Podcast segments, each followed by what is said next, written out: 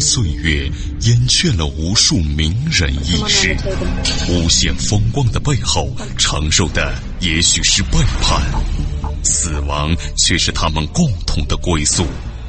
历史长河沉淀了无数未知的人类文明，时光荏苒，当一切变得尘埃落定，谜底悄然揭开，虚幻的高塔瞬间崩塌，纵古今，横万里，石破天惊，惊天大幕。各位听众，大家好，我是卧龙先生。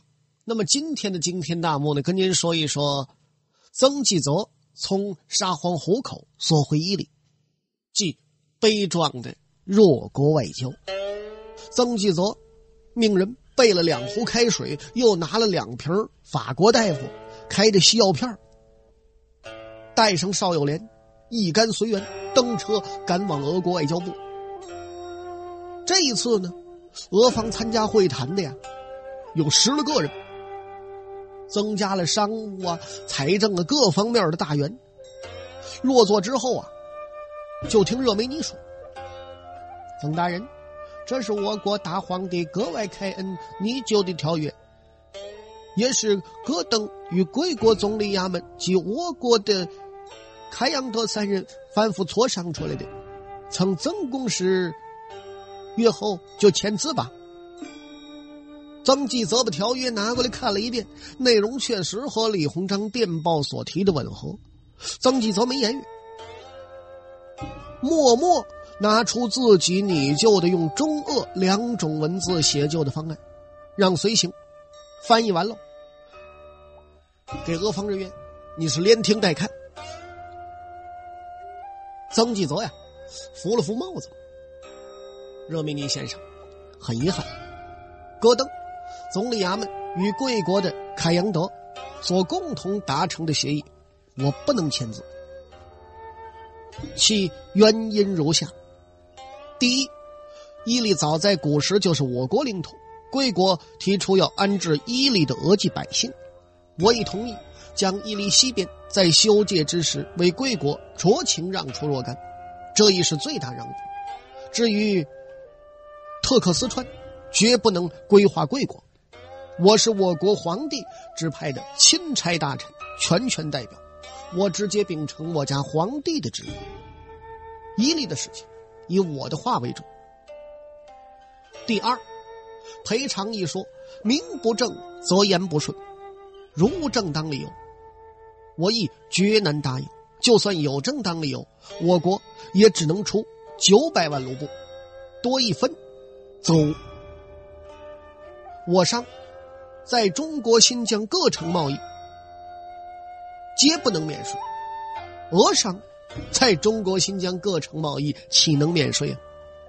为是两国修好，可暂不纳税。曾纪泽这话一说完，我的个天！俄方所有的参与谈判的人都吃了一大惊啊！热梅尼呀，一个劲儿。摸自己的耳朵，以为自己听差了音儿了。曾公使，你的脑子没问题吧？你难道不知道我们的军队已经把枪口对准了贵国的胸膛吗？难道贵国把左宗棠调回京城是为了重新布置兵力？呵呵呵呵。左宗棠此次奉调进京是我国内政。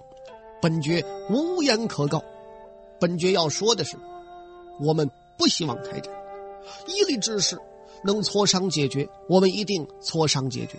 如贵国一定要开战，我们不仅奉陪，而且呵呵奉陪到底。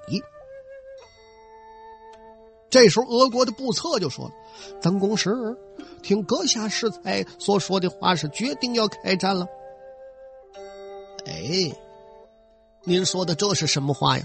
我国不想打仗，但是不怕打仗。本爵是才送给各位的条约，已是我国最后的态度，绝不可再让。曾纪泽呀，说完之后，不理对面这些个了，端起茶杯来喝了几口水，就听着对方发言。俄国沉默了好一会儿，考夫曼突然的一下子，由打椅子上噌就站起来，拳头也抡起来。我们不要和你谈了，我们的人乃是有限度的，我们要让我们的军队手里的枪口来说话。戈尔斯一听，曾公使，你不要把我们当穷鬼，我们永远都不是穷鬼，你不能对我们提的要求一味的讨价还价。我国海军上将勒索夫斯基早就忍耐不住了，他率领的舰队能把贵国打成烂土豆，你们还是马上在我们的条约上签字吧，否则。我们的磋商无法进行下去了，我们就会马上用其他的令贵国想不到的方法对付贵国。这么说吧，俄方参与谈判的人员一个个瞪着眼，脑筋蹦起多高来。热梅尼呢，甚至指使人员将签字用的毛笔都摆上来了。曾纪泽呀，他这时候心里也像开了锅似的，但是呢，他强迫自己。故作镇定，站起身来，十分冷静啊！呵呵，贵国所拟条约甚不合理，本爵不能签字。他这话音还没等掉地下呢，热梅尼嗷唠一嗓子就蹦起来了。既然如此，我们之间已没有任何磋商下去的必要了。我们会把阁下的态度一字不落的上奏我国的大皇帝。曾纪泽呢，当天回到使馆。时隔不久，接到李经芳由巴黎发来的电报，告诉他法国近日的几项国事活动，及其中的几项必须公使亲自参加的外交活动。曾纪泽呢，知道俄方很可能明日对华宣战，也有可能把伊犁之事就此长期拖延。那么，曾纪泽谈判之后，一种可能性极大。否则，俄方不会将赔偿的金额由两亿卢布变成一千五百卢布。那么由此可以看出来，俄国国内目前的窘迫之境，就是说，俄国呀很需要钱，没有钱的国家是不敢发动大规模战争的，除非一点甜头尝不到。最终事出无奈，行此下策。那么慈禧太后怕打仗，李鸿章呢？因为太熟悉大清军队内部情况，他不敢打仗。曾纪泽呢，也不是好战分子，他也不想打仗，但他只是不想让大清失去太多，他宁肯把上千万的卢布用来装备国内的军队，也不能说白白送给俄国。曾纪泽从日本、英国、美国等国的斡旋之中，通过自己的分析。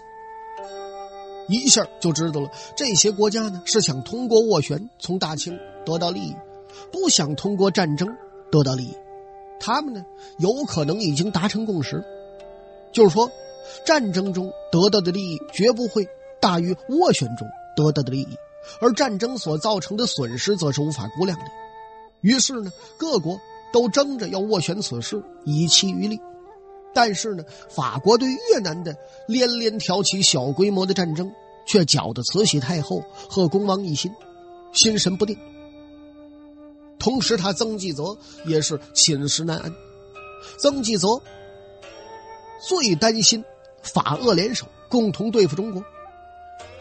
这么说吧，谈判之后一连三天，一点音信没有，总理衙门呢却是连连催促曾纪泽尽快完结俄案。慈禧太后甚至发来遗旨，着曾纪泽按总理衙门与凯阳德、戈登所议办理。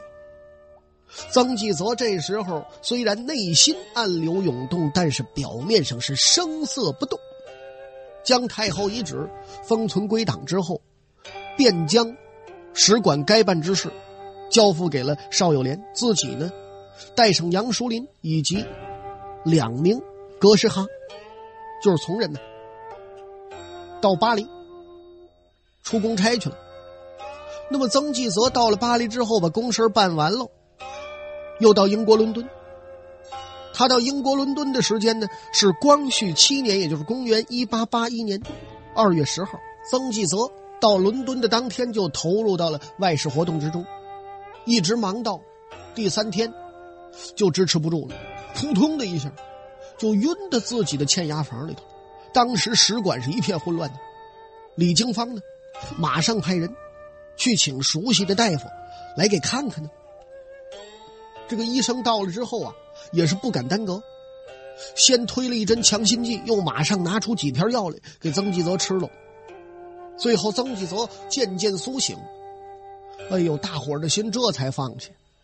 使馆参赞官李经方拿着电报草稿，就跟曾纪泽汇报说：“大人呐，你要再不苏醒，下官给总理衙门的电报就发走了。”曾纪泽一听这话，让人把他扶下床来。坐到边上的椅子上，喘了一会儿。本官这身毛病是生生让俄国人气的。小村可有电报来？李经芳一听，摇了摇头啊，说：“大人，你只管好好将养吧，有什么事儿，下官及时禀告即是。”大人呢，可否将发病之事告知家里？呵呵，行了，还是别让他们担心了。佳妹最近正在患病，一家人忙的也是不可开交啊。若知我发病，你让他们如何办理？可不是难为人吗？寻梦于文明之巅，探瑰宝之风华，感历史之迷离，经发掘之旷古，谜底在最后一刻被悄然打开。石破天惊，惊天大幕。第二天呢，曾纪泽病势渐弱，已经啊能到欠衙房坐着处理公事了。全馆上下呢，当然十分高兴了。午饭之后，曾纪泽刚到卧房躺下，李经芳来了，拿着一封尚未译出的电报，说：“大人呢，报房啊。”刚刚收到邵小村发来的加急密电，是专给大人发的，需要大人亲自破译，方能一关。曾纪泽一听就一哆嗦呀，不知道俄国出什么大事了。他一边下床一边问呢：“可收到总理衙门的电报？”“呃，大人还没收到。”曾纪泽呢接过电报，一边往欠押房走，一边自言自语。哎呀这俄国如若开战，总理衙门定当有电报前来呀。说着话，到了欠押房，李经方呢，着人给曾纪泽沏了一杯茶水，就退出去了。曾纪泽呢，由打怀里掏出与邵友莲私定的电报密码本，一个字一个字的开始破译。全部译完之后，曾纪泽读了一遍，马上着人传李经方赶快进来。李经方听到消息之后，走进签押房，曾纪泽就跟他说：“说你马上啊，派人订船票去，我马上返回圣彼得堡。俄国皇帝亚历山大二世在今天早晨阅兵的时候，让炸弹给炸死了。小村一得到消息，就发报告于我知。呵呵，俄国遭此变故，很有可能同意本官拟就的伊犁条约。”哎呦，李经芳一听这个词儿，他也是满心欢喜啊。但是转念他又犹豫了一下。大人，以下官想来，大人就算在江阳即日启程，也不算晚的。吊唁之事，邵小村自可应付。大人在途中一旦发病，如何是好？哎，不必多说了，我已经想好了，多备着点药吧。再到营医处。购买几瓶强心药水。端铺啊，此事天佑我大清，不失去更多的代价！外交场变化莫测，本官就算爬，我也要爬到俄国去啊！这这这，你不要多管了，你快去着人买票去吧。李经方听了曾纪泽吩咐，这才离去。曾纪泽呢，一边电告邵友莲。密切关注俄方动静，一边告诉自己已经说让人去买船票了，即日付额。李经芳买票买回来，曾纪泽感情这个行囊什么的呀，已经收拾好了。临行之前呢，李经芳私下跟曾纪泽的身边随从，就是那俩格什哈，千叮咛万嘱咐，这才亲自带人把曾纪泽送到码头，在船上呢，嘱咐。告诉曾纪泽大人，您一定要按时服药，而且呢，得定时的到甲板上去散步、看海。两名格什哈呢，也是提着万分小心，轮流伺候。你还别说，曾纪泽呀，还真就没犯病。那么，也许就像曾纪泽说是天佑大清，他竟然平安到达了俄都。曾纪泽下得船来，一看邵友莲呐，正带着一应随员在这接他呢。到了公使馆，他知道了邵友莲呐已经代表公使馆到俄皇宫去吊唁过亚历山大二世，这才宽心放下。就这样呢，曾纪泽一边安心养病，一边静候俄国外交部的通知。等转过天来，俄国外交部派员召回各国驻俄公使。言明亚历山大二世之子亚历山大三世已经正式登基，那么曾纪泽呢？赶快带着随员和各国公使一起到皇宫，向新皇帝递交国书，表达和睦友好之意。会后呢，俄国外交部特意备酒宴款待各国公使，在这个酒宴之间，部策就将曾纪泽带到了宴会厅边上的小会客厅。当然是一脸的愁眉不展呐。说曾公时，我受我家新皇帝的委托，特来向阁下传递我国的意愿。呃，一律之事就按阁下所拟的条款办吧。久拖不决，对归我两国都没什么好处。阁下如无异议，呃，明天下午就签字吧。曾纪泽呀，打了个成好，我代表我国皇帝向贵国新皇帝致意。明日午后我们再见。还没等着宴席散去呢，曾纪泽就赶回公使馆，将即将要签订的条约一条一款列出来，着报房加急加密发往总理衙门。当夜子时，总理衙门的加急密电。发至使馆，曾纪泽一听啊，披着衣服就起来了。一出电报一看呢，却是只准慎位，已着吏部将该大臣续优。曾纪泽呢，让人把电报编码归档，就回到卧房了。人睡得很踏实，简直说呀，到俄国以来，曾纪泽第一次睡这么香这么沉。一直到早饭的时候。他还没醒呢。这时候，武官汪清晨小声的呀，就和杨树林敌说：“杨大人，这看曾大人这睡相，这不能有什么事儿吧？”杨树林一听乐了，呵呵，与俄磋商最艰巨的时节，大人都没倒下。如今黎明将至，曾大人更不会有事了。曾大人这大半年呢。为了伊犁之事，让俄人呢给折磨坏了。大人呐，嗯，很快就能醒。说这话还没过两刻钟呢，曾纪泽果然醒了。格什哈马上伺候曾纪泽起床洗漱，然后吃饭。吃完了饭之后，曾纪泽又喝了两壶茶，和邵友莲下了几盘棋。用过午饭之后，曾纪泽按着部策。所约定的，带着邵友莲一帮随员和所有资料印绶登车，往俄国外交部进行签约。到了俄国外交部，在座的只有格尔斯和布策两个人。双方呢拉过手了，然后归坐，互相看了看文本，然后就签字。时间是光绪七年，就是公元一八八一年二月二十四号。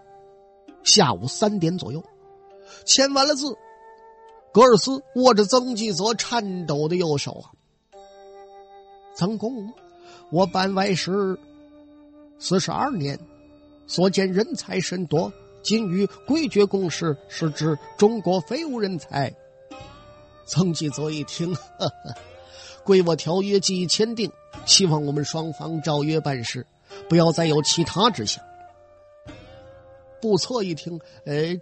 曾公使真会讲笑话，不照约办事，归我两国又签约干什么呢？那么咱们在这儿简要的说一下，中俄此次签约，条约全称为《中俄改定条约》，用中俄法三国文字，善就定稿。中文约本有数页，还是曾纪泽亲手书写。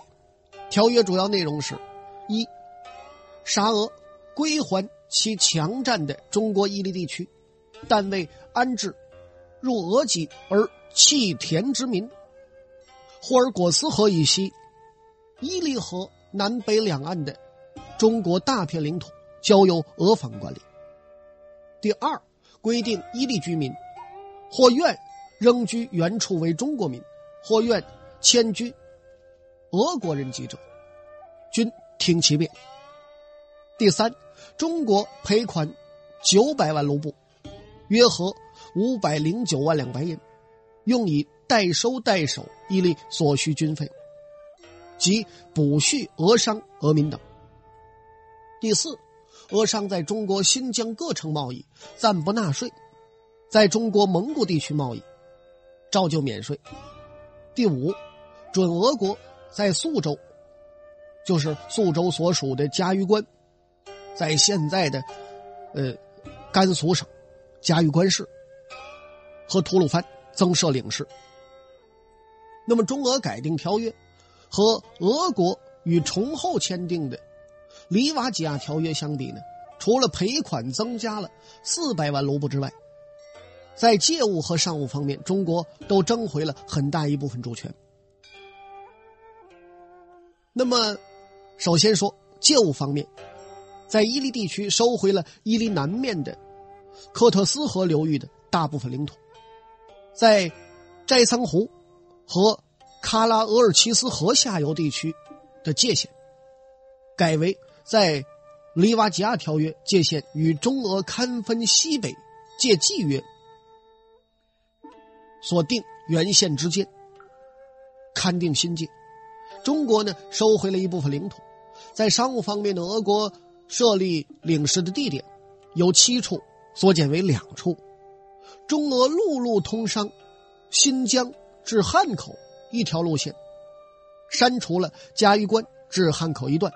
水路方面呢，关于俄轮沿松花江航行到博多纳的专条也被删除。光绪七年，就是公元一八八一年，这一年三月二十六号，清政府差。钦差大臣全权代表中国驻俄公使曾纪泽，与俄国外交大臣格尔斯重新签订了中俄改定条约，正式对外发布。